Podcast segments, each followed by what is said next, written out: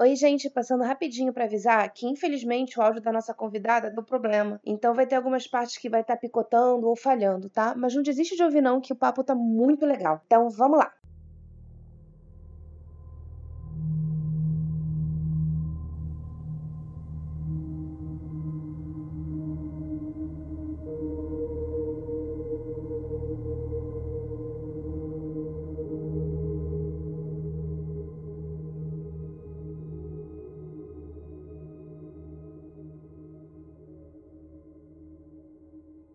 Mads. Aqui é a V Madeiro. Oi, aqui é o Caio. Aqui é a Lu. E esse é o Madcast, um podcast sobre a vida, o universo e tudo mais. Aí hoje a gente tem pela primeira vez uma super convidada especial. Isso. É, hoje quem tá aqui com a gente é a Nalu. Nalu, se apresenta aí pra gente. Oi, galera, tudo bem? Bom, é, meu nome é Nalu, eu sou estudante de tradução, sou professora de inglês e conheço o Caio desde sempre, eu acho.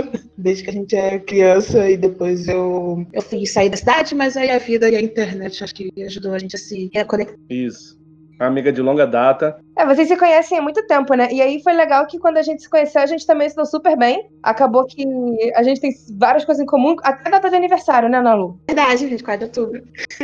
Nalu, fala pra gente, o que, que você fez de bom essa semana aí? Uh, eu retomei a leitura, que é um livro que, por sinal de uma autora que o Stephen King gosta muito, que é a Agatha Christie. E eu retomei a leitura do Assassinato no Expresso Oriente. Tá curtindo? Eu tô sim. É um livro que eu tinha parado de ler por questões de falta de tempo mesmo, mas agora com essa quarentena a gente tá podendo botar muita coisa em dia, né? E aí eu tô retomando essa leitura. Pô, que legal, eu sempre quis ler Agatha Christie. E além do livro, eu tenho assistido também um canal no YouTube que eu curto muito, que se chama O Navegando. E é um cara que, assim, é um booktuber e o foco dele é... Em si eu falo bastante do Stephen King, então tem muito material legal do Stephen King. E eu dei uma, uma relembrada nos vídeos dele pra poder estar aqui falando com vocês. Pô, que legal, uma boa dica pra quem curtiu o, tema dos livros dele, né? Bem bacana mesmo. E você, Vê? Então, Nalu, você já jogou RPG? Cara, eu tenho muita vontade, mas eu ainda não entrei nesse mundo. Essa semana agora saiu a minha participação lá no Taverna Online, que é um canal que fala de board games, mas especialmente de RPG, em que a gente falou sobre mulheres jogando RPG. E aí é bem bacana para quem quiser ir lá é, dar uma conferida, não só no episódio que se chama A Jornada da Heroína, como no canal deles, é muito bacana. Tem resenha, tem tipos de jogo, tem umas historinhas mais engraçadas, é bem bacana. O link vai estar na descrição, mas depois para quem quiser conhecer. Mas é muito legal, não deixem de, de dar uma olhada. Sim, eu já escutei, tá muito legal mesmo, vale a pena a dica. E você, Caio, o que, que você tem feito? Nós terminamos esses dias o Tales from the Loop no Amazon Prime, sériezinha de oito episódios. É uma dicasinha legal para ver no, na quarentena, né? Não é nem muito grande, mas também não é muito curto. Pega bem o gênero sci-fi. É, o interessante é que ela não tem exatamente uma história fixa, né? Sim a gente tem o mesmo núcleo de pessoas, vamos botar assim, ninguém tá solto. Mas cada episódio é como se fosse uma historinha fechada. Algumas coisas na cidade se entrelaçam, mas cada episódio tem o seu início, meio e fim. É, eles se entrelaçam, mas não chega a ser uma história contínua. Você sabe que tem a ver uma coisa com a outra, mas você não precisa obrigatoriamente ter visto o anterior para ver o seguinte. Isso. Tem bastante retrofuturismo no como uma base pra, pra série, né? Ela é como se fosse uns anos 80, né, mais ou menos. Sim. Em alguns aspectos. Mas nos anos 80 que já tem robô. Quem já jogou Fallout vai, vai se identificar porque tem muito disso, né? Só que no Fallout é mais voltado para os anos 50. Mas aí quem gosta desse tipo de, de universo paralelo, né? De futuro do passado, uhum. é bem bacana para dar lá uma conhecida. Mas eu vou reforçar a dica que eu dei semana passada, que é pra ir ver sem sono. Porque senão você dorme no meio. Isso. Ah, outra coisa que eu também assisti uh, na vídeo, já que vocês estão falando do Tales from the Loop, é a Nosferatu. Eu acho que se fala assim, porque a escrita dela é bem diferente, é baseada na placa do carro. É N-O S4A2, que quando você lê fica Nosferatu. E é uma série baseada no livro do Joe Hill, que é o filho do Stephen King. Eu já comecei, é, eu ainda não consegui sacar muito bem a história, mas uh, ela tem a ver com um motorista que pega algumas pessoas que parecem ter problemas na família e levam para Christmas Land. E acho que é esse o nome do lugar. E é como se fosse um universo paralelo. E a série, pelo que eu entendi, ela se baseia bastante nisso de universo paralelo. Tô no segundo episódio ainda, mas quando eu terminar eu falo para vocês se é legal. Ah, interessante. Shh, darling. Trust E agora, então, vamos falar sobre os comentários do episódio passado? Sim. É, a gente recebeu comentário lá no YouTube. Eu acho que de um dos gente mais fiéis, né? O Daniel tá aqui de novo. Uhum.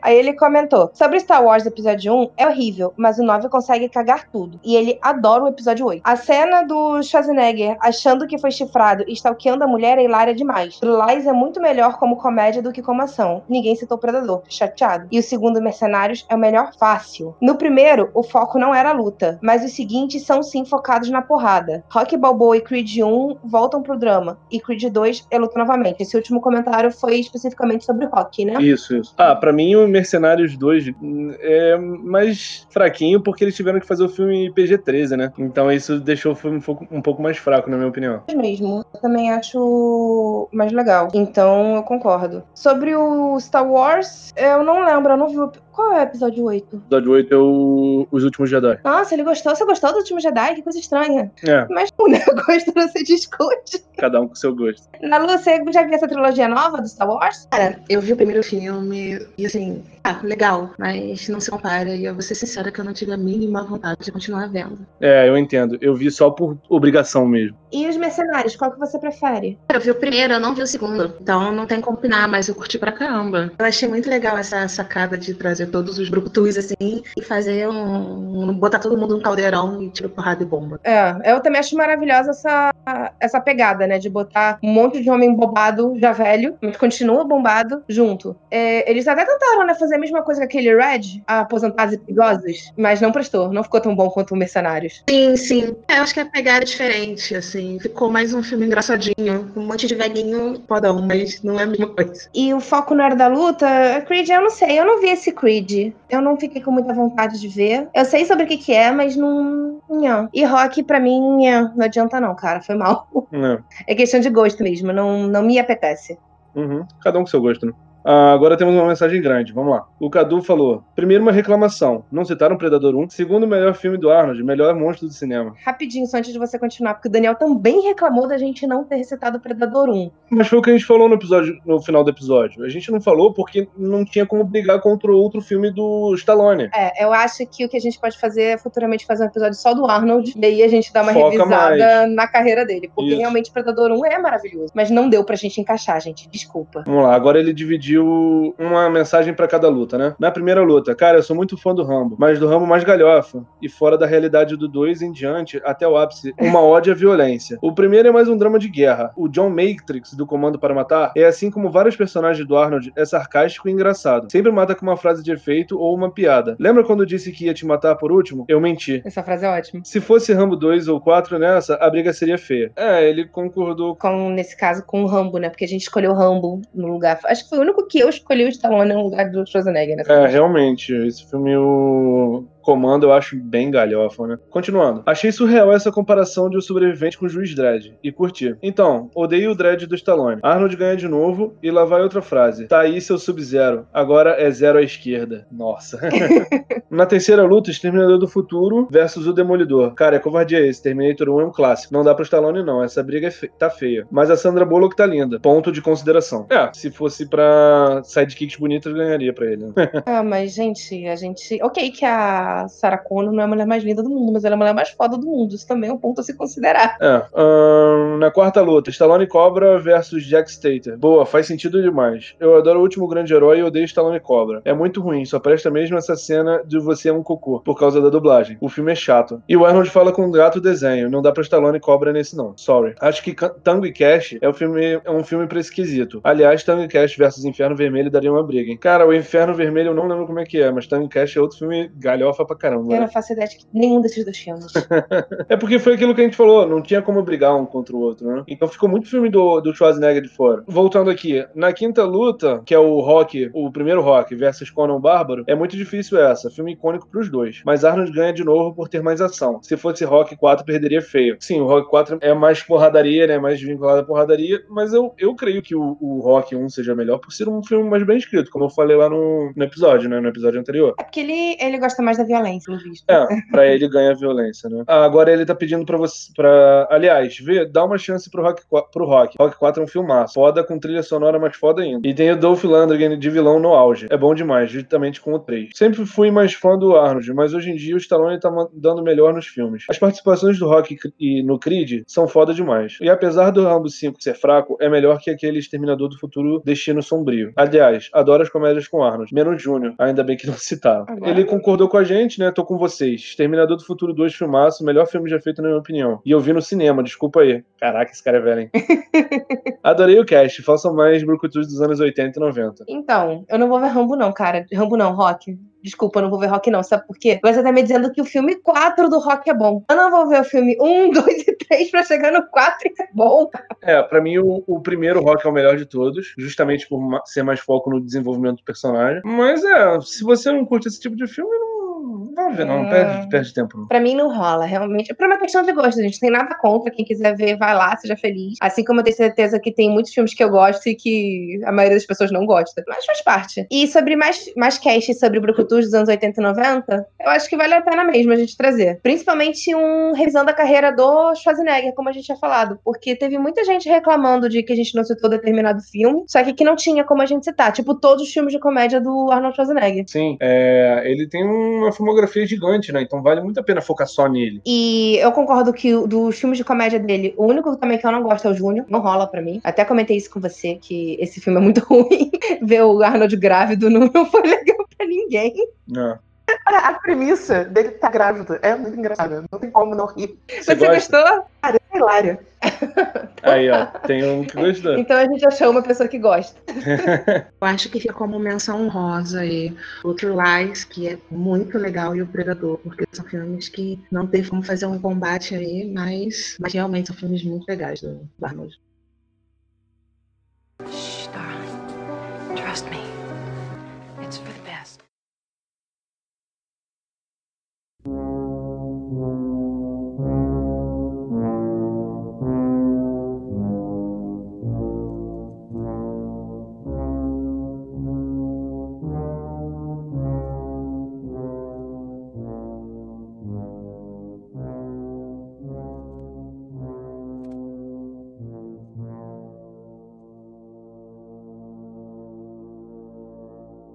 Episódio de hoje, então, é sobre o Stephen King. É, ele tem 72 anos atualmente, né? E ele é um escritor lá dos Estados Unidos que é muito conhecido principalmente pelo terror, ficção, suspense, né? E pegadinha de fantasia, né? Junto. Ele geralmente costuma fazer um, uma fantasia um pouco mais realista, ou seja, o universo é como se fosse o nosso universo mesmo. Com algumas diferenças. É, com umas pintadinhas, né? De, de fantasia. E tem drama também, que eu adoro. Os livros dele, eles vendem muito, né? E já foi publicado em mais de 40 países. Graças a isso, isso, ele é o nono autor mais traduzido do mundo. Cara, eu achei que ele estaria mais em cima nesse ranking. Levando em consideração quantas adaptações tem de livro dele, eu achei que estaria mais pra cima também, né? É porque ele lança um livro e todo mundo hypa na hora. Então eu achei que nono tá até pouco. Fiquei curiosa pra saber quem são os outros. Mas voltando ao Stephen King, né? Ele já publicou 59 romances, incluindo sete sobre o pseudônimo de Richard Butchman. Eu nem sabia que ele já tinha tido nomezinho fake. Sim, sim. Eu e já sabia dela. Já? E seis livros de não ficção. Ele já escreveu também mais de 200 contos, mas geralmente esses contos são publicados em collections, né, em pequenas coleções. Sim, ou em revista, ou naquelas coleções que saem em banca de jornal, periódicos, né? É, inclusive ele tem vários livros, né, que foram lançados nesse formatinho de, de banca de jornal, né? Eles chamam de novela. Poucos. Isso. Não é um formato que a gente conhece muito aqui no Brasil, mas parece que nos Estados Unidos, pelo menos fazia, né, bastante sucesso. Eu acho que hoje em dia também não se tem muito. Ah, acredito que hoje tenha dado uma quebrada, mas nos anos 80 isso era bem comum, pelo que eu pesquisei. Sim, sim. É, eu acho que foi porque ele estava escrevendo demais. Ele é um autor muito, muito. Ele produz muito, né? Então, para dar essa quebrada aí, ele resolveu criar esse personagem para poder lançar mais livros. Sim dar uma quebrada no nome dele, né? Então, agora eu trouxe umas curiosidades, mas pra, pra gente conhecer, né? A primeira eu trouxe só porque eu achei engraçado. Uhum. É trágico, mas é engraçado. Tragicômico. É. O pai do Stephen King, ele largou a família, né? Quando ele era pequeno. E o, o rapaz não soube, assim. O Stephen, ele não entendeu que o pai tinha largado. Parece que foi aquela velha história do ele saiu para comprar cigarro e nunca mais voltou. Sim. Só que a mãe do Stephen King, pra não dizer para ele que ele tinha sido abandonado, né? Pra não dizer que o pai tinha fugido, ela disse que o pai dele tinha sido abduzido por alienígenas. E por muito tempo o Stephen King acreditou nessa história. Somente depois de virar adulto ele descobriu que o pai tinha abandonado a família dele para viver com uma outra mulher. Cara, é, vai ver que é por isso. Ele tinha uma imaginação muito fértil. Daí que os livros dele. Pode ser, porque acreditar numa dessa é, é fogo, né? Por mais que você seja uma criança bem pequena, isso é bem absurdo, né? Imagina, cadê seu pai? Tá com os aliens? Então, eu acho que a minha mente é bem fértil, talvez eu acreditasse. Eu acho que é por isso que ele tem uma certa fixação com aliens, sabia? Ele tem vários livros que falam sobre alienígenas ou que trazem alienígenas pra história.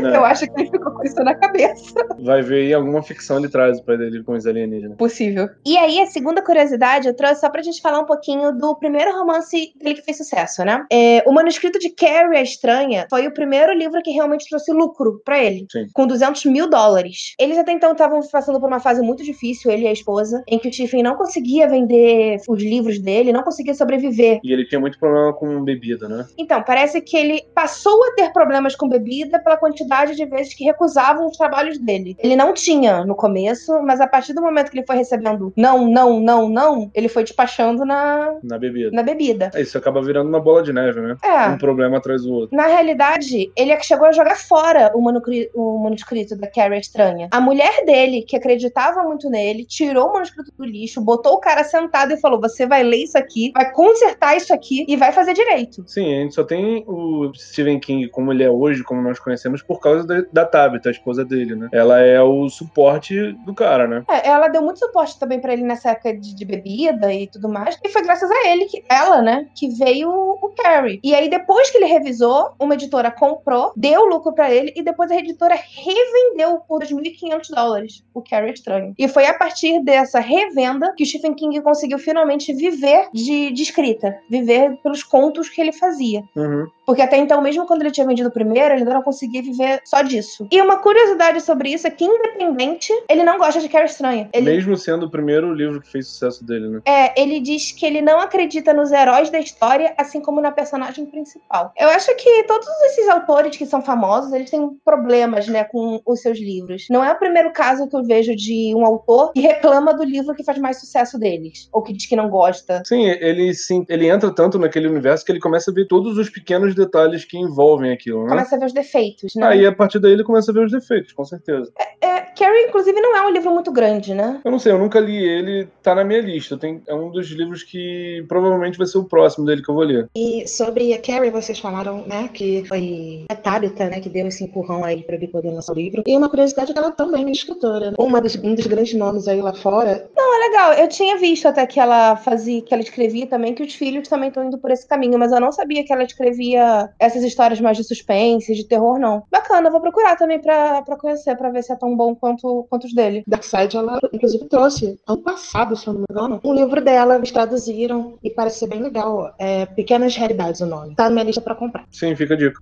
Então, assim, eu trouxe isso como parte da, da história, só para quem não conhece muito do Stephen King, às vezes até sabe quem é de nome, mas não sabe da história dele ou nem direito o que, que ele fez. Tem muita gente que conhece só pelos filmes, né? Então, eu acho legal o pessoal ir lá procurar. Procura, inclusive, Carrie pra ver se realmente é bom ou se não é. Eu também vou procurar pra ver. Uhum. Shh, darling. Trust me. It's for the best.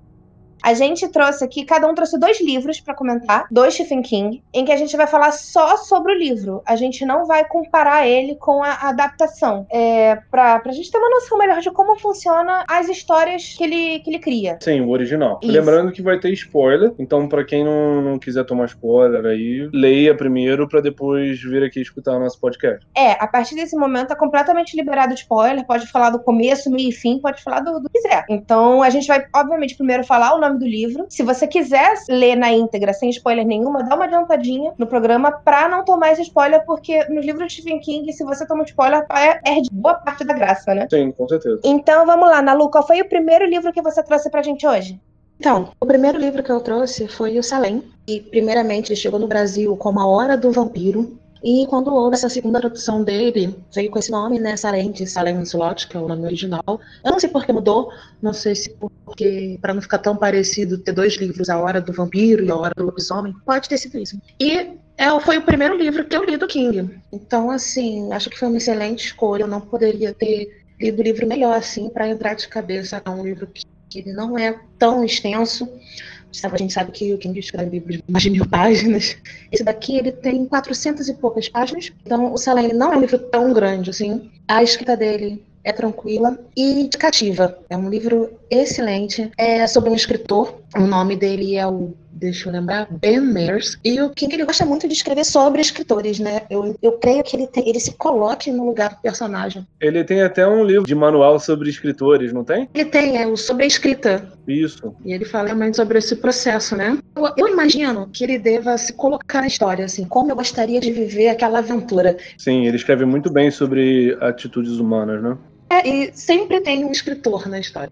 Um escritor que está passando por problema de bebida, como ele passou, ou que está num processo de bloqueio criativo. E o Jerusalém acha isso. O autor, é o escritor, ele vai para a cidade natal dele para tentar escrever um novo livro e coisas estranhas começam a acontecer. E aí a gente se depara com um vampirão aí antigo e que ele é levado para essa cidade, para uma casa que na infância o escritor teve um certo trauma e ele começa todo mundo na cidade a mudar o comportamento. E pouco a pouco todo mundo vai sendo contaminado de certa forma. É... e o King ele escreve de uma forma que vai te envolvendo e você vai querendo saber mais. E nessa história, além dele falar sobre o terror, todo o suspense, algo muito legal que acho que também é característico do King é falar sobre amizade, né? E nesse livro e é inusitado porque a gente acaba tendo um grupo de heróis formado pelo escritor, deve ter seus 30 e poucos anos, uma criança um padre e mais um cidadão lá da cidade que eu não lembro o que, que ele faz. E é muito legal porque eles formam uma aliança para conseguir lutar contra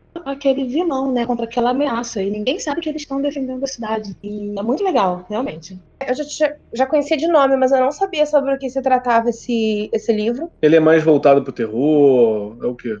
Ele, ele tem uma, toda da aventura porque eles estão atrás do, do, do, vampiro, né? E ele, assim, só que ele vai, ele cativa assim de uma forma bem puxada pro suspense, né? E você vai ficando nervoso, um pouco até apavorado com o que, que vai acontecer. E como que ele trabalha muito o sentimento dos personagens, você não tem como não se envolver e não torcer pelaquela equipe, né? E uma curiosidade é que o livro ele foi inspirado no Drácula e Bram Stoker, né? Não, não que a história tenha a ver, mas teve. É uma inspiração só, né? Exatamente. Eu acho o personagem principal, o vampiro, por ele ser é, antigo e ter toda aquela questão de seduzir os personagens, e isso faz com que. Isso traz bastante, assim, do Drácula, né? Entendi. E é bem interessante você ter começado por esse, né? A maioria das pessoas começa sempre pelos mais famosinhos dele, como o Pet Cemetery ou, como, ou pelo It, e você começou lendo por um que não é tão famoso assim dele, né? Pois é. é eu acho que tem até uma série dos anos 90 baseada nesse livro, eu não cheguei a procurar, mas realmente não é um blockbuster assim, eu creio, né? Não tem essa forma que todos os outros têm. Mas ele é muito importante, principalmente por ter sido um dos primeiros, o King. Inclusive, é, vocês falaram que ele não gosta de Carrie, mas durante muito tempo ele falou que o Salem era o livro favorito dele. Não sei se continua. Já tá no outro polo, né? E acaba sendo engraçado, né? Porque um dos, dos livros que ele mais gosta é um dos menos conhecidos. E um dos livros que ele menos gosta é um dos mais conhecidos. Exatamente. Pois é. Então, assim, realmente é um queridinho do autor. Pô, muito boa essa dica, eu fiquei muito intrigado. Vou, vou pegar para ler aqui, com certeza. E ver, qual é o seu livro? Então, o livro que eu trouxe aqui é um dos livros mais conhecidos dele. Uhum. que não é o mais conhecido atualmente, que é o It, a Coisa. Não foi o primeiro livro que eu li, mas é um dos livros que eu mais gosto dele. Apesar dele ter toda essa história do terror, do palhaço, o, a parte que realmente mais cativa no livro é bem parecido com o que a Ana Lu disse. É o desenvolvimento que você tem dos personagens, das crianças virando adulto. Porque no livro é mesclado uma coisa com a outra. O livro fica indo pro passado e pro futuro em, em relativos espaços pequenos de tempo, sabe? Cada capítulo é numa linha do tempo. Isso. Então você vai encaixando encaixando uma história na outra, ela não é linear. E é legal você ver como as crianças evoluíram até virar adultos, os problemas que elas tiveram, as coisas que elas conquistaram, e como aquela experiência com o palhaço é, moldou elas, porque a gente tem, mesmo as, eles adultos, tem características muito fortes, e que você vê que foram nitidamente influenciadas, não só pela infância, como pelo palhaço. É, dando um pouquinho de spoiler, a gente tem, por exemplo, a Beverly, que é a personagem feminina principal do grupo do, do grupo. Ela, na, na infância, ela era abusada pelo pai. E o palhaço, o It, se aproveitava disso. Então, quando ela cresceu, ela continuou sendo abusada por outras pessoas. Até, inclusive, eu chegar ao ponto do marido abusar dela. Não só abusar a gente fisicamente, mas como psicologicamente. Você vê que aquilo teve relação com a experiência que ela teve com o palhaço, Uhum. com o It. Então, ele tem todas essas cenas de terror que todo mundo acabou conhecendo por conta da- dos filmes. E apesar de ser até bom, não traz o mesmo sentimento do livro. O livro ele desenvolve de uma forma. Tanto que o livro é um tijolão, né? O livro é um desses livros que o King sentou e ficou ali até sair uma bíblia. Mas ele soube aproveitar o, o que ele teve, o, o espaço que ele teve. Eu acho que a grande maioria do que tá ali é muito importante. Algumas coisas eu mudaria, algumas coisas eu não acho legal. Tipo, a, a ceninha final, logo depois que eles derrotam o It antes de virarem adultos Uhum. quando eles ainda são crianças. Eu não gosto daquela cena. É, não sei se vale a pena dar o spoiler aqui ou não, mas é uma cena meio realmente chata de você, você ler, sabe? É, aquela parte ali podia ficar de fora. É, mas tirando isso, eu acho bom, e eu acho bom inclusive o final, porque o final é um pouco mais inusitado. Não pela coisa, mas o final que os personagens têm. Porque, vamos lá, dando um pequeno spoiler, você acha que a Beverly vai voltar com o Bill. É. Quando eles ficam adultos, acha que eles vão ficar juntos. Bill é o nosso herói, é o nosso escritor, é o Stephen King desse livro. Isso. E não é isso que acontece. E eu gosto de não ser isso que aconteça. Pra não ficar aquela coisa previsível. Porque a vida não é previsível. Às vezes a gente acha que, que- que coisas vão acontecer de uma forma e, e não acontece. E o, o King traz muito bem isso pra todos os livros dele, inclusive pra esse. Além disso, vale falar dos pontos de terror do filme mesmo. De como o filme, o livro, ele também te envolve até você realmente ficar assustado com o que está acontecendo lá, mesmo que você não esteja vendo. Sim.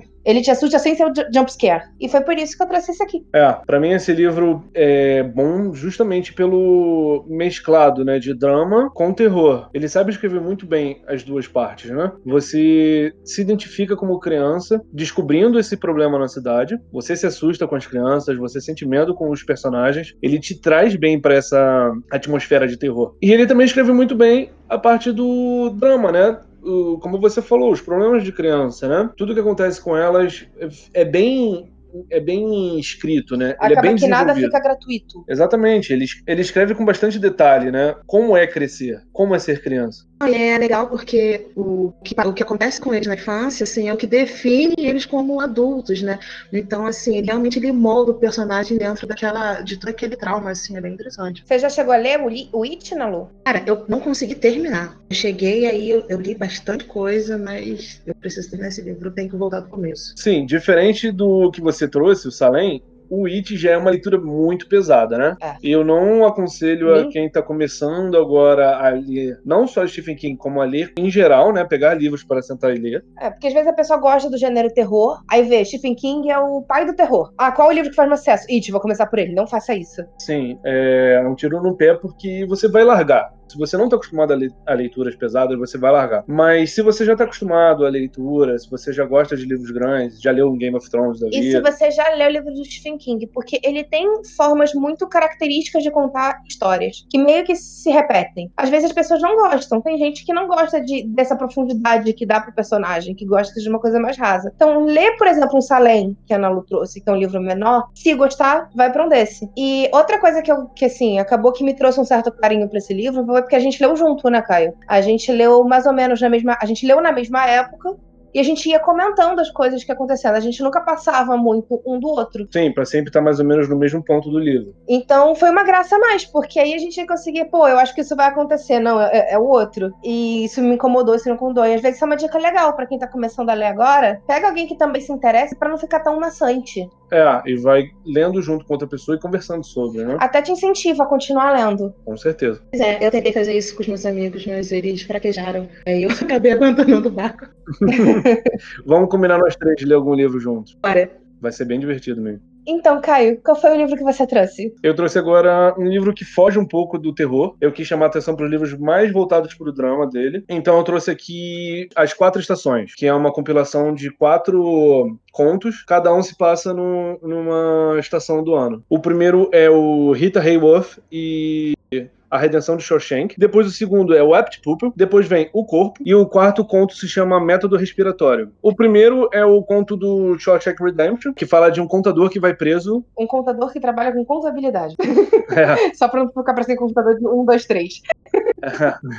o cara que trabalha com contabilidade, ele vai preso porque foi acusado de ter matado a esposa depois de uma traição. Então mostra a vida dele nesse no presídio de Shawshank, né? Que é, ele foi sentenciado à prisão perpétua. O primeiro conto eu acho sensacional, é o melhor conto não de não terror dele para mim. É, mostra muito bem o drama, fala muito bem sobre ações humanas, né? Como a gente já falou antes, ele escreve muito bem sobre isso e nesse livro, nesse conto, no caso, é, na minha opinião, é o ápice dele falando sobre seres humanos. Dos livros que eu já li, né? O segundo conto, o Apt Pupil, fala de um estudante, um garoto, né? Que descobre que o vizinho dele é um ex-nazista, trabalhando em campos de concentração. Ele era o encarregado do, do campo de concentração que ele trabalhou trabalhou e ele descobriu que ele é responsável pela morte de milhares de pessoas, se não milhões, naqueles acontecimentos da Segunda Guerra Mundial, né? O garoto se fascina pelos, pelas atrocidades que o, os nazistas cometeram na Segunda Guerra e então ele ele chantageia esse velho ficar contando histórias da época de,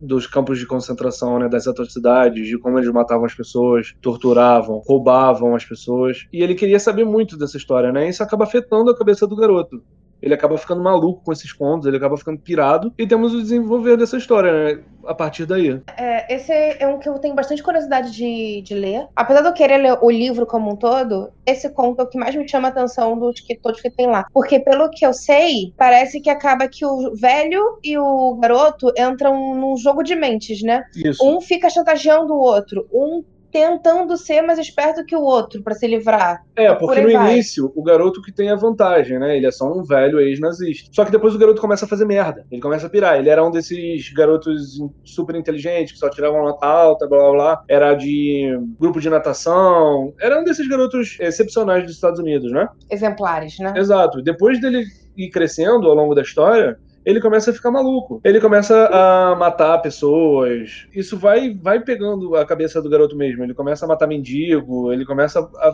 fazer merda legal, ele né. Ele começa a achar que ele é um nazista em campo de concentração. Tipo isso. E o velho acaba descobrindo é, isso. E então fica esse jogo, né? De um tentar passar em cima do outro, né? É um livro muito interessante. Ele é bem mais voltado para pra psicologia, né? Pra psique das pessoas. Por que as pessoas se interessam por coisas macabras, né? Pela morte, por violência, por tortura. E é muito interessante para ver o desenvolver dos personagens nesse, nesse conto, né? O terceiro conto é, se chama O Corpo. É um grupo de crianças que descobrem um corpo numa linha do trem. Ele ele cai muito nessa pegada do It, né? De crianças se descobrindo, crescendo, tendo seus problemas. É muito parecido com a forma com que o Stephen King descreve as crianças do It, né? Só que de forma mais resumida. É, ele é bem menor do que o It, claro. Ele é um é um conto de cento e poucas páginas. Ele, com a mesma qualidade, entende? A mesma qualidade de escrita do It sobre crianças crescendo tá lá.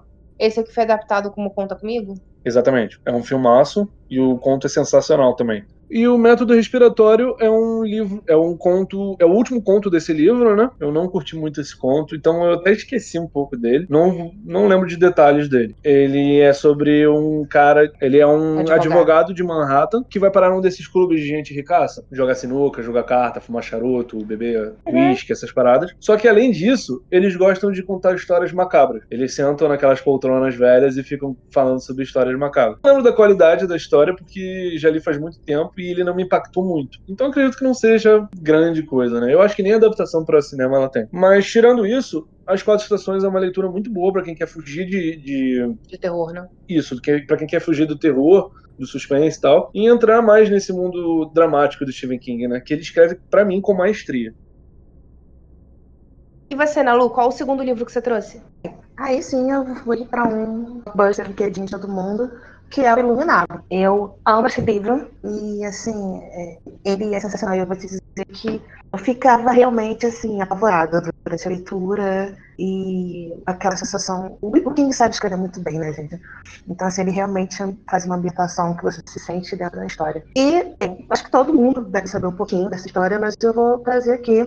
É sobre a família Torres e é um livro muito pessoal pro King, porque, como a gente falou, o King teve problema com bebida. Segundo ele, ele fala que, inclusive, alguns livros ele nem lembra do processo de escrita, porque ele tava se perdendo assim, na bebida e ele não lembra. Foi um apagão na vida dele. E o personagem principal do livro, que é o Jack Torrance, ele é um escritor também, mais uma vez, né? E o King trazendo um pouco da realidade dele, e que tem esse problema com o alcoolismo. Mais uma coisa parecida com ele, né? Exatamente.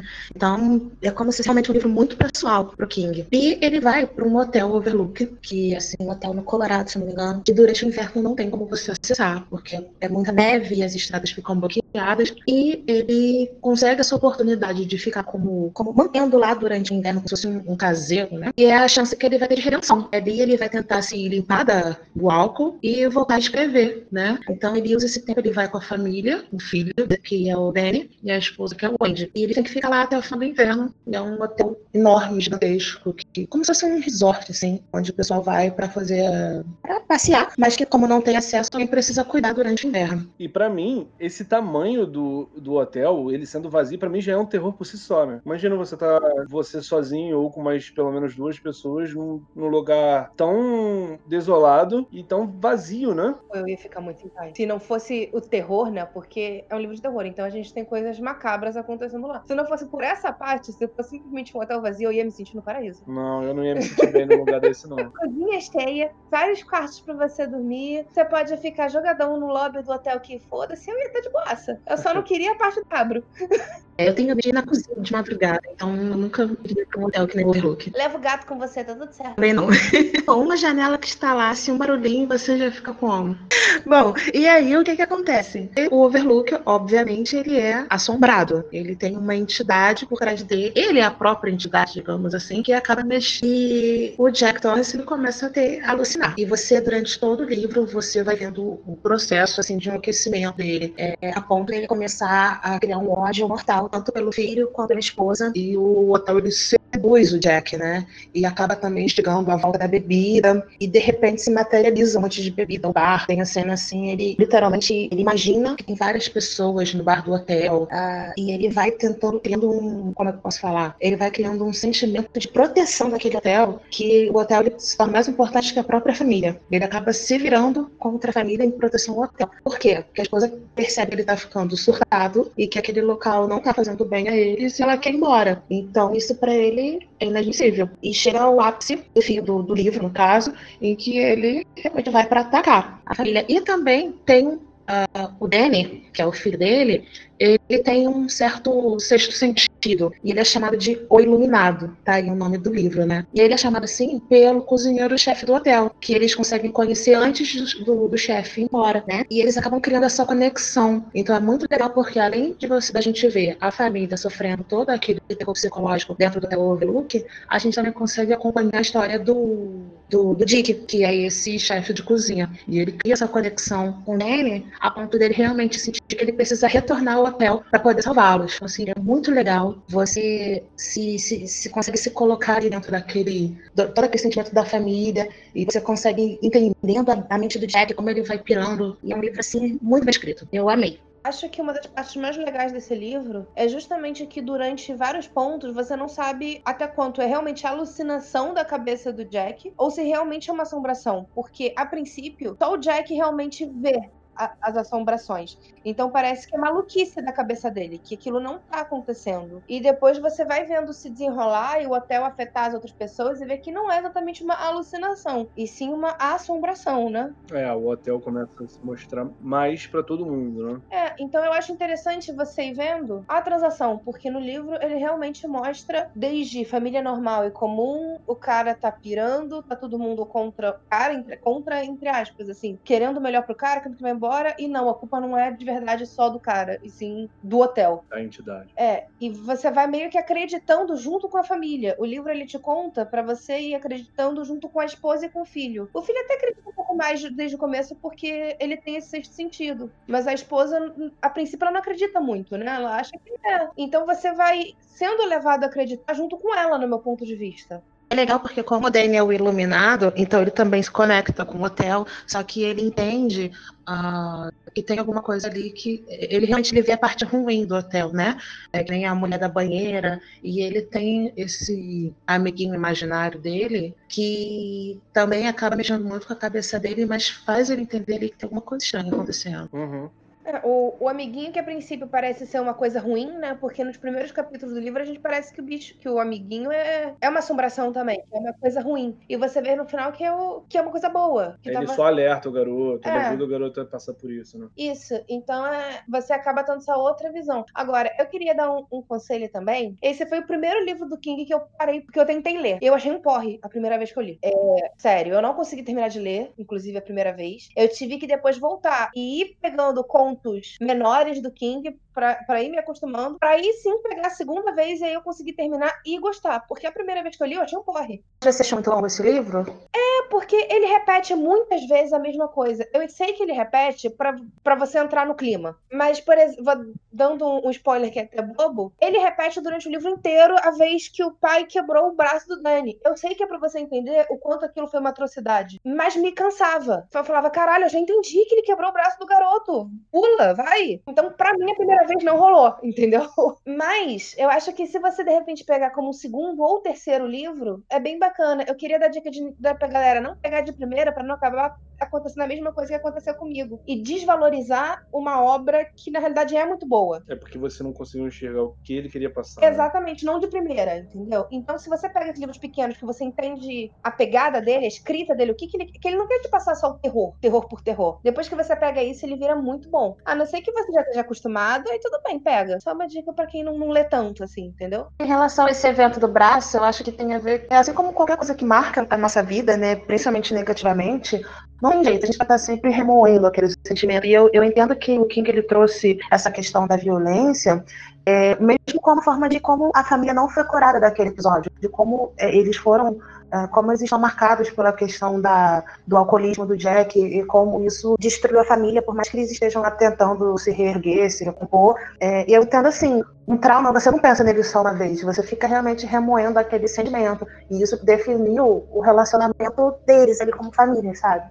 Eu totalmente entendo isso, mas eu entendo isso hoje. Da primeira vez eu só achei chato, entendeu? Eu hoje entendo que aquilo não é dispensável. Eu entendo que aquilo realmente é como você se sente. Quando uma coisa acontece com você, você não esquece e deixa pra lá. Mas quando você lê, se você não tem um entrosamento adequado, entendeu? Se você não se põe no lugar, você não sente. Parece que só tá repetindo, repetindo e repetindo. Mas não é. É isso, pra mim é o que torna ele um dos melhores escritores que tem. Não, ele com- sabe colocar muito bem condições humanas, né? É, com certeza, porque é como você se sente, é como você sentiria. Porque aquilo, inclusive, é o que faz a, a Wendy desconfiar tanto dele. E você vê que ela não tem aquele relacionamento de confiança plena no marido. Esse é o meu livro favorito dele, que é mais focado em terror, né? Justamente por isso, porque ele sabe escrever muito bem terror, terror psicológico, aquela coisa clássica de fantasma e um terror inalcançável com os problemas pessoais dele, de coisas humanas, né? Ele mescla muito bem isso, isso torna pra mim o melhor livro dele de terror, né? Nalu, você chegou a ver o, o Dr. Sleep? Senhor Sono? Tem livro, mas eu não sei porquê, eu quero ver o filme primeiro. Então, eu- quando eu quando assisti o filme, aí eu leio o livro. Eu fiz o contrário. É, quando saiu o filme, eu fui ler o livro pra ver se valia a pena ver o filme. E eu achei é uma continuação direta, né, do, do Iluminado. Só que eu vou, assim, só pra dar uma pincelada, não vou dar spoiler, não vou dar nada. Eu acho que esse é um livro que teria funcionado melhor como uma história individual, com personagens novos, do que obrigatoriamente ter pego o Ter colocado ali, entendeu? Foi a minha opinião, só pra deixar registrado aqui. É, talvez eu leia o livro primeiro. Vou pensar.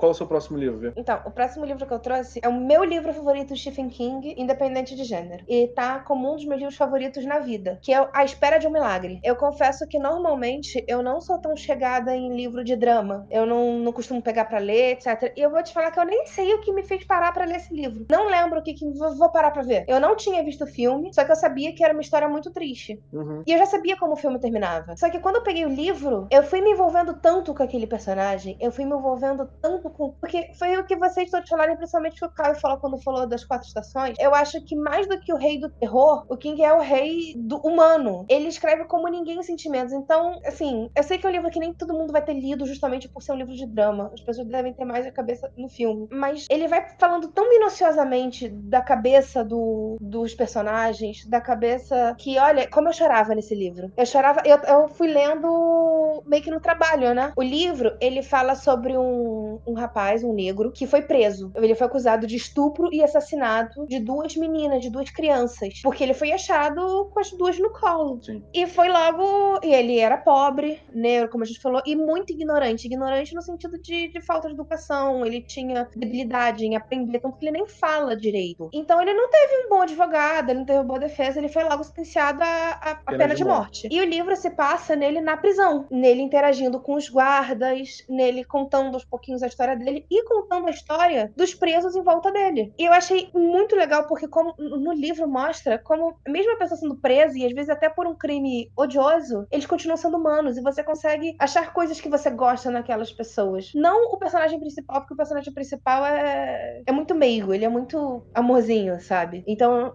mas os outros, você tem pessoas que realmente cometeram crimes, que realmente cometeram assassinatos, você consegue gostar deles. Ninguém é branco ou preto, né? São Todo- pessoas. Todo ser humano tem um pouco de tudo, né? Isso. E como eu disse, o personagem principal, o John Coffey, que se escreve como café, não, é que não se escreve como café. Coffee. É café. Mas você fala coffee, né? Igual. Então ele adora ficar falando que não se escreve como café. Você vê que ele é tão. Ele é uma criança num corpo grande. Ele age como se fosse uma criança o tempo todo. E ele não entende direito o que, que ele tá fazendo ali. Ele não entende por que, que ele foi condenado, porque ele não conseguiu explicar o que, que ele tava fazendo com aquelas crianças que foram mortas no colo. E o guarda, ele vai ouvindo, a princípio sem acreditar. Mas como eles estão ali todos os dias, os próprios guardas vão pegando um carinho e um apreço pelo John Coffey. E vão entendendo o que tá acontecendo com ele, né? É, que mesmo, claro que sendo uma história de drama, teria um pouco de fantasia. Não é uma história verídica. Então, o John Coffey, ele tem um poderzinho, né? Ele tem uma um, um, um poder sobrenatural que acaba meio que fazendo ele ajudar outras pessoas, não só dentro da prisão. Tramam toda uma fuga só pra ele ajudar uma senhora, que eu não quero dar mais spoiler, mas só pra saber. Ele volta pra prisão depois, é uma fuga temporária, né? Vai lá, ajuda e volta.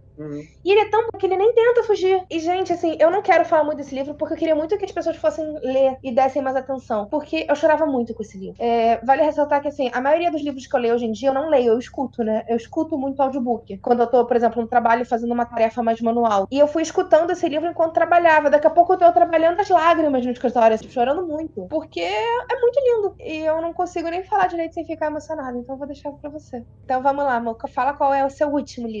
O último livro que eu vou trazer aqui é o Misery, Louca Obsessão. Mais um livro sobre um escritor. Eu acho que ele escreveu isso meio que pra dar uma alfinetada nesses fãs malucos que ele tem por aí. Não só ele, né? Mas eu acho que Qualquer qualquer... um que faz muito sucesso tem fã maluco. Exatamente. É a história de um escritor que tá acostumado a escrever aqueles livros pra dona de casa. Livros calientes. Isso. Livros de romance, com um pouco de drama, que tem aquelas cenas um pouco mais picantes. Posso só fazer uma observação? O King, ele tentou escrever esse tipo de livro de verdade, começar a carreira com isso. É mesmo? É, então eu acho que ele, quando escreveu esse livro, lembrou dessa parte da carreira dele. Ele nunca chegou a lançar porque ele disse que não conseguia terminar os livros porque ele achava muito cômico. É, realmente, né? Mas tem o. o- tem o público, né? tem um público grande que gosta, né? Então ele tem esses livros da Misery Chastain, que fazia muito sucesso com as mulheres da, nesse universo, né? Ele era um autor muito famoso nesse tipo de livro, né? Eis que ele escreve o último dessa franquia e resolve escrever outros livros, né? Ele resolve ir pra gênero de ação. Assim que ele termina de escrever o, o, o novo livro dele, ele tem, sofre um acidente nas montanhas. Porque ele terminou de ler- ele terminou de escrever o livro e aí ele tava indo se não me engano, pra editor quando ele sofreu acidente. Isso. Quando ele é pego pela Anne, tinha acabado de lançar o, o último livro da Misery Chastain. Então a Anne, que salva ele no- nesse acidente nas montanhas, é uma fã desmiolada, né? Que não se conforma com o final de Misery. Sim, ela leu o Misery e odiou o final, porque ela morre, e é um final que ela achou gratuito, ela não gostou do final, ela achou que foi bem mal escrito, e ela pira com isso, né? Ela, ela fica maluca com esse final do Misery e sequestra ele com o intuito de fazer ele escrever um, um livro melhor da Misery. E a trama segue a partir daí, né? O, o terror dele sendo refém dessa mulher, né? É, Eu acho porque assim, o Stephen ele reclama muito dos fãs. Ele não gosta muito dessa história de, de fã. Ele dá valor, não é que ele detesta ser fã, não gosta de ser famoso, não é isso. Mas ele gosta de separar. Então ele não gosta quando o fã vai abordar ele no meio da rua pra pedir autógrafo. Ele não se incomoda que chega e fala, pô, bom trabalho, mas pô, me dá autógrafo, assina meu braço. Ele detesta ou vá isso. na casa dele, bater na campainha, ou É. fique ligando pra ele de madrugada. Até porque são ruins, né? Procurando aqui pra fazer esse episódio, eu até vi que teve um fã maluco que invadiu a casa dele e ameaçou a esposa dele com uma bomba. Exatamente. E que nem existia bomba no final. Então, ele fez esse livro com esse intuito de alfinetar as pessoas. E a Anne, ela é uma pessoa que a princípio parece boa, né, de coração. Ela parece que só tá realmente querendo ajudar. Ela dá a entender que ela só tá ajudando ele. Que ela é só uma. Só tá se fazendo de enfermeira, né? Mas a partir daí você vai percebendo que não é tão fácil assim, né? É, ela vai ficando louca e obrigando o cara a escrever um novo Misery. E tem que ser um Misery que ela aceite, porque ele tenta voltar a escrever só pra agradar ela e ela não gosta. Ela acha gratuito também, como o que foi publicado, né? É, exatamente. Então ela diz: não, isso não faz sentido, isso não é verdade. As coisas pra ela tem que fazer sentido. Sentido da cabeça dela. Não importa se é sentido, na cabeça dela tem que ser. E aí a gente descobre que a Anne, ela não tem só esse problema, né? Ela já se envolveu com várias outras coisas no passado. E isso só vai fazendo o cara ficar mais nervoso e ter que jogar esse,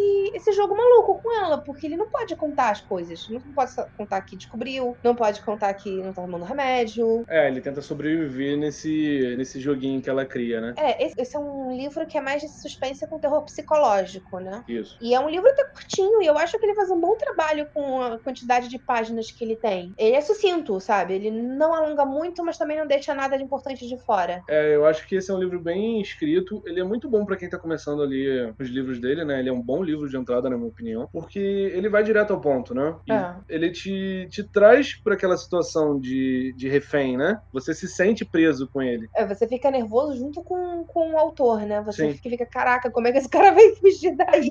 Exatamente, você fica pensando nas maneiras que ele pode sair de lá, na, na situação que ele se encontra, né? É. E no, no livro, ela é muito extrema, né? Ela faz umas coisas muito loucas. Ela dá assim. umas surtadas assim e tal. É, é, é Só- uma vilã muito, muito bem escrita, na minha opinião. Eu também acho. É uma das vilãs que eu mais gosto, porque ela, ao mesmo tempo, você consegue acreditar nela. Que alguém seria maluco de verdade a fazer aquele tipo de coisa. É bem palpável a maluquice dela. Isso. Porque você, e você vê que ela é maluca, mas que ela vai ficando mais e mais maluca também de acordo com a situação. Vai piorando, né, a É. condição dela. Eu acho que as coisas vão saindo do controle e ela vai meio que se envolvendo mais, e aí a, a maluquice fica mais doida. E esse livro tem uma parada que eu gosto muito nele, é que dá a entender que é um universo compartilhado os livros dele, né? Porque no Misery ele faz menção ao Overlook Hotel, que a gente falou Do iluminado. do Iluminado, né? Que se passa numa cidade próxima. E eu acho sensacional esse, esse link que ele faz en- entre cidades e personagens nos livros dele, né? Então dá a entender que faz tudo parte do mesmo universo. É, na realidade, ele já disse que na cabeça dele, todos os livros dele se passam no mesmo universo, só em épocas diferentes. Em cidades diferentes também, né? É, tanto que, por exemplo, no Apanhador de Sonhos, que é um dos livros que eu menos gosto dele, dos que eu li até hoje, eles falam sobre o It, eles falam sobre o Overlook também, bem rapidinho, mas fala- eles não falam, ah, o Overlook, eles comentam de um hotel, que dá a entender que é o Overlook. Tem uma pichação de um palhaço no Maine e comenta sobre crianças desaparecidas. Então, pra você pegar esses gatilhos, sabe? Aham. É bem bacana. Sempre tem, também um personagem que aparece mais de um livro, como no do, do Salem, que é o Padre Callahan, aparece numa história da Torre Negra. É, tem um livro, eu acho, a mãe de um dos personagens, Nietzsche, ela participa de outro livro também, então ele gosta de brincar com isso, né? Uma coisa que eu acho muito louca nesse livro é que você vê que ela não se importa em causar dor a ele. E, assim, e ela sabe, não é uma coisa, quando uma pessoa normalmente passa por algum, algum problema mental, às vezes ela causa dor a um animal, uma pessoa e não entende isso. No caso da Anne, não. Ela sabe que tá doendo, ela sabe que tá machucando, e ela vai até o extremo. Isso, assim, realmente eu concordo com você, com vocês, que transforma ela numa das maiores vilãs, assim, do King pra mim, porque ela não, não tem limites. E ela é tão fria que ela sabe que tá causando a dor e sabe até onde ela pode ir com aquela dor. Ela sabe que se for mais além o cara morre, por exemplo. Então ela sabe aonde parar, de tão consciente que ela tá. É, ela é fria, calculista e pra mim é uma personagem muito bem escrita. Shh, darling. Trust me. It's for the best. Agora para nossa segunda parte, só pra gente comentar um pouquinho sobre as adaptações que ele fez. Então aqui a gente não vai focar tanto na história do filme, vai mais falar sobre como ele funciona como adaptação. como adaptação daquele livro. Até porque o filme não foi dirigido por ele, então não tem nem por que ficar dando muito detalhe técnico, né? É só pra gente dar uma dica e falar um pouco sobre. É, sobre as adaptações que a gente mais gosta. Lembrando que também tem spoiler. Então, Nalu, qual foi o primeiro filme que você trouxe? Bom, ah, o primeiro filme foi o The Shining, Iluminado. E, assim, é uma adaptação que o King já deixou claro várias vezes que ele detesta. É, talvez porque o diretor tenha mudado algumas coisas, né? E por ser um livro muito pessoal, que realmente atingiu ele como, como autor, né? Eu acho um excelente filme. Eu adoro, já vi várias vezes. Mas eu acho que ele não traz aquela carga emocional que o livro tem. Ele é um pouco mais ralo, né? Exatamente, ele é mais focado naquela diversão de ver um filme de terror, mas sem em desenvolver os personagens. E eu acho que o maior furo desse, dessa adaptação foi ter mudado o final, né? Então, spoiler pra quem não viu, mas eu acredito que a maioria já tenha visto. No livro, é, o hotel explode, o Dick ele consegue salvar a Wendy e o Danny, só que no, no final do, do filme não dá tanta atenção para a importância que o Dick tem na história, e o Jack ele fica lá congelado forever alone no meio do, do gelo. E eu achei isso bem uma cômica. E ficou aquele final ambíguo, né? De, a gente não sabe se ele já fazia parte do hotel ou não. Fica meio estranho aquele finalzinho dele. É, eu vou falar que eu não gosto do que fizeram com o, com o Dick também, porque eu acho o Dick um personagem importante. Ele é essencial, né? É, e no filme cagaram pra ele, né? Ele chegou lá pra morrer. Isso foi muito escroto, na minha opinião. E eu não me importo com o, o Jack ele ficar congelado, mas me incomoda muito aquela fotinho no final do, do filme. É, justamente o que eu falei, traz essa ambiguidade, né? É, faz parecer que ele sempre esteve ali. Não, não gosto. Não, eu entendo diferente. Aquela foto, eu, eu sempre entendi como mostrar que agora ele pertencia ao hotel. Então ele se juntou a toda aquela tripulação de, de, de, de espíritos que estavam ali, de almas que estavam presas ao hotel. Então, essa é a forma que eu entendi aquela, aquela foto do final. Eu pensei dessa forma também, mas aí eu sempre fico pensando que pode ser outra coisa, que pode ser que ele já fazia parte antes, sei lá. Mas ele é um bom filme pra você ver, sem ser uma adaptação, mas se você parar pra analisar, ele É. não é tão bom assim. É isso. Até que eu falei naquele filme, naquele cast que a gente fez sobre filmes de terror. Eu acho um bom filme de terror isolado, mas eu não gosto dele como adaptação. É, principalmente por não dar. Eu acho que dá muita atenção pro Jack, claro que tem que ter, mas dá pouquíssima atenção para todos os outros personagens. A própria Wendy, a Wendy é um porre no filme. Você não entende por que, que aquela mulher é tão chata. E no, no livro, não, você entende as preocupações dela. Sim. Então, só fica gratuito, eu acho. Mas ainda assim é um puta filme. Como eu falei no Madcast de 10 filmes de terror, esse pra mim é o meu filme de terror favorito. E você vê, qual é o seu primeiro filme? Então, a primeira adaptação que eu trouxe foi do livro que você falou, o Misery, que é- em português é só uma louca obsessão, né? E eu gosto da- dele como adaptação porque eu acho que traz bem esse negócio da Anne. Ele captura muito bem a atmosfera do livro. Apesar dele ser suavizado, né? Pra justamente você poder passar numa televisão. Então ele é um pouco menos violento, as, as agressões são menores, mas ainda assim passa muito bem a personalidade da Anne. Mostra como ela vai enlouquecendo. E as mudanças que tem são muito sutis. Não são mudanças que realmente fazem uma puta diferença na história do, do filme. Não, é uma boa adaptação, na minha opinião. Eu também, porque. Primeiro que facilita o fato de ser basicamente só dois personagens, né? Tanto no livro quanto no filme. O que acaba resumindo bem e dando bastante tempo pros dois pra desenvolver. Então funcionou muito. Eu acho que se você quiser primeiro dar uma olhada no filme, é bem legal e dá mais vontade ainda de você ler o livro. pra você pegar essas pequenas diferenças. Ele ser uma adaptação não bem feita, ele realmente dá vontade de você querer ler o livro, né? É, quando eu vi, eu não fazia a mínima ideia de que era uma adaptação King, que tinha o livro e tal. E mesmo assim, eu achei que foi um filme que marcou. Então, ele realmente foi bem feito. E os atores são maravilhosos, né? É, esse também é a primeira vez que eu vi, eu não sabia que era adaptação. Eu vi, era pequena, né? E funcionou mesmo assim. E depois, quando eu li, não tirou a graça. Mesmo sendo um filme antigo já. Pra mim, ele não só é um bom, uma boa adaptação, como ele é um bom filme de suspense. E você, Caio, qual o filme que você trouxe? O primeiro que eu trouxe aqui como adaptação de Stephen King é o Conta Comigo, que é o primeiro conto daquele livro que eu trouxe, do Quatro Estações. Eu acho uma boa adaptação do conto. Ele pega muito bem a atmosfera do. Ele fez uma boa adaptação, tá muito bem atuado. Os garotos que eles escolheram pra ser os atores ficaram perfeitos em seus papéis. Pra mim, ele é um filmaço. Ele tem tudo ali do Stephen King, pra mim, ele conseguiu colocar na tela. Adoro esse filme. Eu, eu nunca parei pra ver esse filme, confesso. Mas já ouvi bastante falar, né? E todo mundo que vê recomenda esse filme. Eu nunca conheci alguém que, que tenha falado mal pra mim dele. Nunca vi por quê. Acho que foi falta de oportunidade, vamos botar assim. É, é os Goonies realistas. Cara, eu vi quando era criança também, daqueles filmes que a gente cresce na sessão da tarde e fica pra sempre, né? Ele tem cenas clássicas, né? Os garotos pulando naquele rio com sanguessuga, uh, eles correndo no Ferro Velho. Ele, ele é um, um, filme muito divertido, né? Ele não só tem comédia, mas também é bem dramático, tem a sua carga emocional, né? Nalu, qual o seu próximo filme?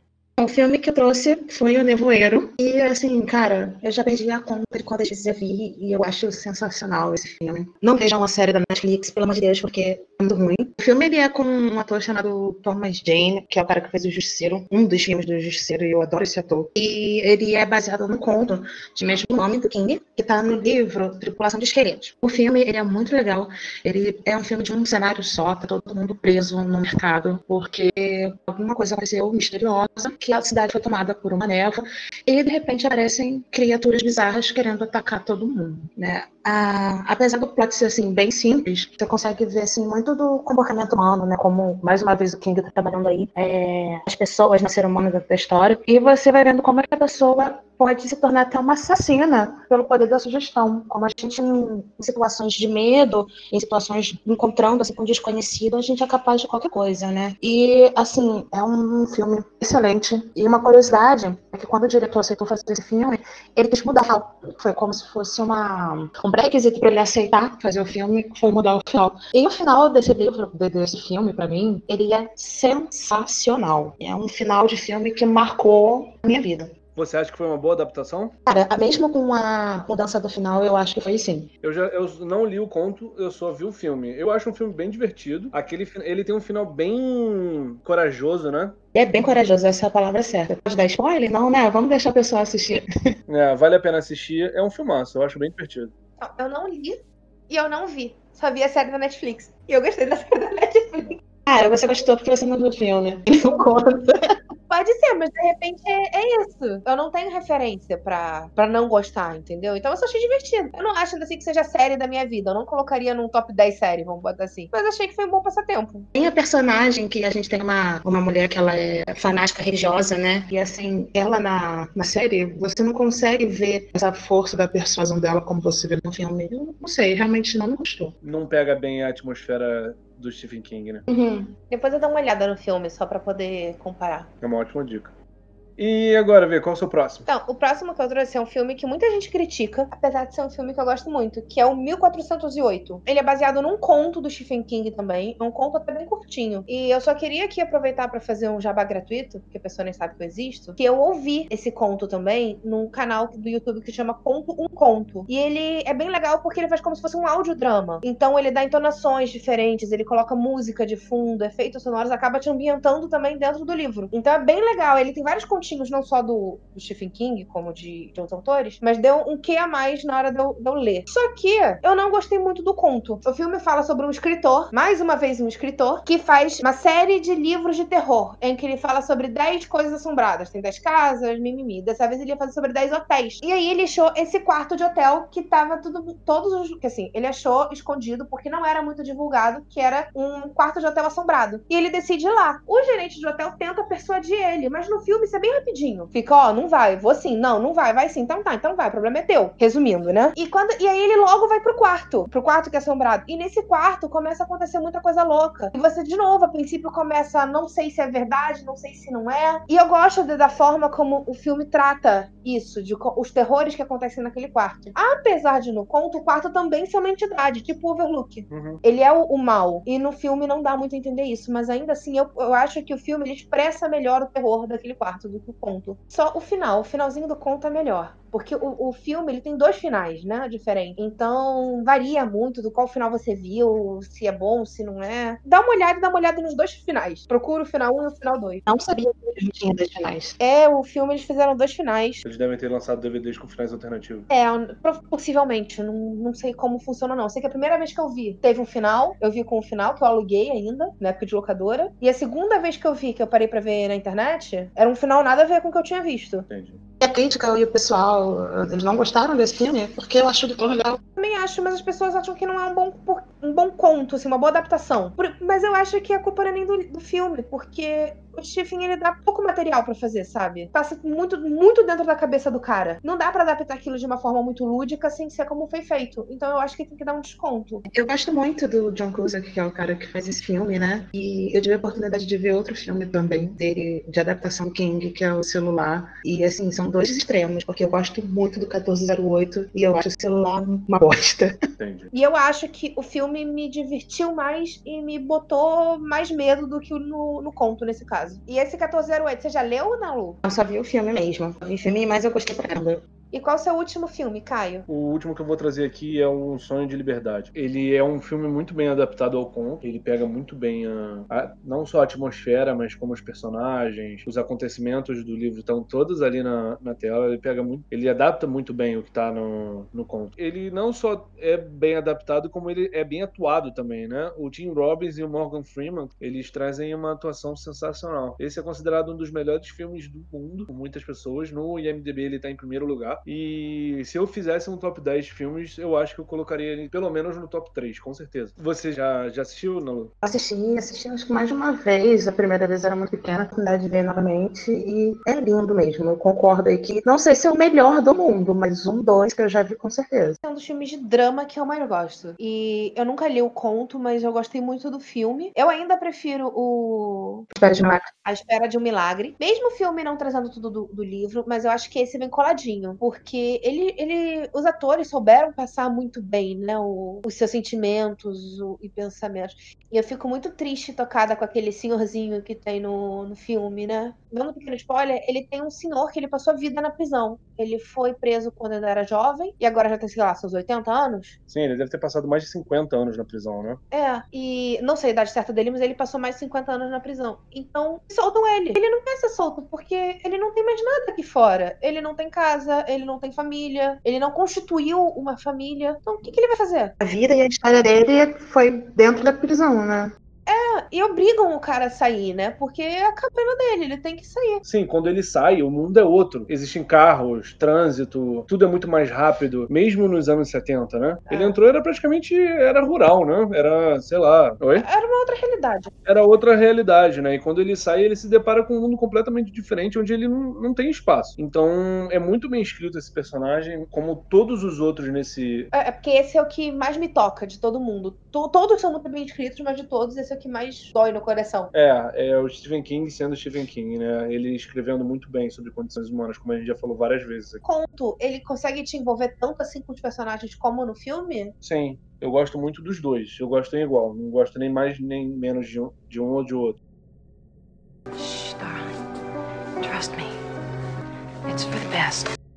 Agora, modo co-op, é onde a gente fala sobre se vale a pena ou não fazer em grupo aquilo que a gente tá falando sobre. É, no caso aqui a gente vai falar só sobre os filmes, então a gente a gente sabe que ver filme é basicamente sentar na frente de uma televisão e ver, né? Então a gente só vai falar se vale a pena ou não fazer sozinho, em dupla ou com um grupão. Vamos lá, o primeiro, O Iluminado. Então, talvez da primeira vez seja legal ver sozinho, mas depois, uh, com todas as cenas clássicas que tem, eu acho que o ver com a galera também vale bastante a pena. Até pra zoar um pouquinho. A gente já falou desse no, no de 10 filmes de terror e já, já tem a nossa opinião. Eu concordo com a Ana Lu, vale a pena a primeira vez ver sozinho e depois ver com galera, porque aí você vai prestando mais atenção nos detalhezinhos, né? É, eu particularmente não veria com galera nunca, porque eu sou chata, tá? É, eu acho que ele é um filme que, se você quer ver, veja prestando atenção mesmo. E com galera sempre acaba dispensando, dispersando a atenção. Então eu acho que sozinho ou em dupla. O próximo foi o Misery, que fui eu que falei. E eu acho que Misery é um filme que até rola de você ver com um grupo pequeno, com umas três, quatro pessoas. Principal- Eu acharia muito legal ver esse filme com, se todo mundo tivesse lido o livro, pra poder comentar sobre. Mas ver a primeira vez, veja sozinho.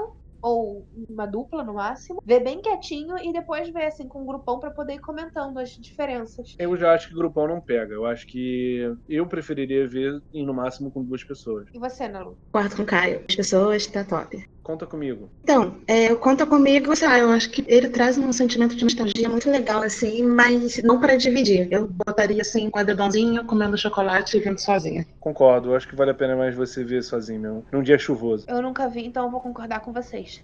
E o próximo, então, é o Nevoeiro. Bom, Nevoeiro eu, eu iria de grupão por causa do final dele, pra todo mundo se chocar junto e ficar um olhando pra cara do outro. Concordo, esse final faz toda a diferença pra você ver em grupo mesmo. Então agora eu vou lançar aqui, na Lu. Próximo, assim que a quarentena acabar, a gente se reúne e vê o Nevoeiro junto, porque eu nunca vi.